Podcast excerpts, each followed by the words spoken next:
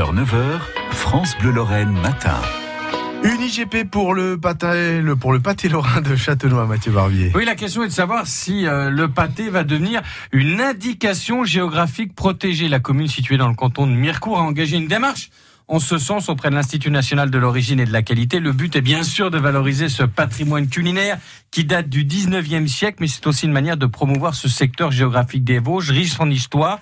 Mais la démarche est longue et compliquée. Hein. Le dossier passe d'abord par le ministère de l'Agriculture avant d'atterrir devant la Commission européenne de Bruxelles. Une chose est sûre, mon Chibani, le projet mobilise beaucoup de monde hein, sur place.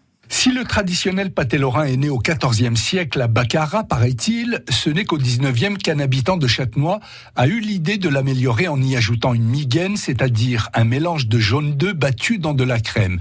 Une recette qui peut choquer les puristes, mais à Châtenois, c'est une fierté, explique Marie, gérante de l'auberge du même nom. On nous a toujours moqué par rapport au, pâté lorrain en disant mais c'est pas du pâté lorrain qu'on mange à Châtenois. Hein. On admet qu'il est spécial et qu'il est de Châtenois. Au même titre que d'autres produits euh, comme l'andouille du Val d'Ajol, euh, qui est fabriqué vraiment que par euh, des personnes sur le Val d'Ajol et qui détiennent la recette. Donc nous, c'est pareil, on détient notre recette. Alors on va pas provoquer Marie, mais franchement, il est meilleur?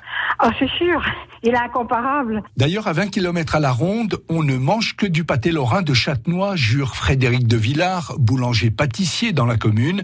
Il a remporté à plusieurs reprises le concours du meilleur pâté lorrain de Châtenois et il se réjouit de la démarche pour décrocher l'IGP. C'est important de le savoir, de le faire savoir et de le défendre parce que euh, voilà, tout autour de Châtenois, les boulangers, les pâtissiers, euh, les artisans, restaurateurs jouent le jeu, font ce pâté et les clients ne demandent quasiment à 95% que ce pâté. Ils n'en veulent pas d'autre. Le dossier de labellisation est en cours, explique Jean-Philippe Houdinet, premier adjoint au maire de Châtenois. Ce n'est que la première étape d'un processus qui s'annonce long et compliqué. Personnellement, comme je suis d'un naturel résolument optimiste, je crois dur comme fer qu'on finira par l'obtenir. Maintenant, je vais devoir m'armer de patience parce que c'est quand même un processus assez long entre la certification que le dossier peut passer par l'INAO, puis ensuite sa transmission au ministère de l'Agriculture et de la Culture, avant enfin d'aller jusqu'à Bruxelles. Et je dis toujours que si on obtenait quelque chose pour Pâques 2020,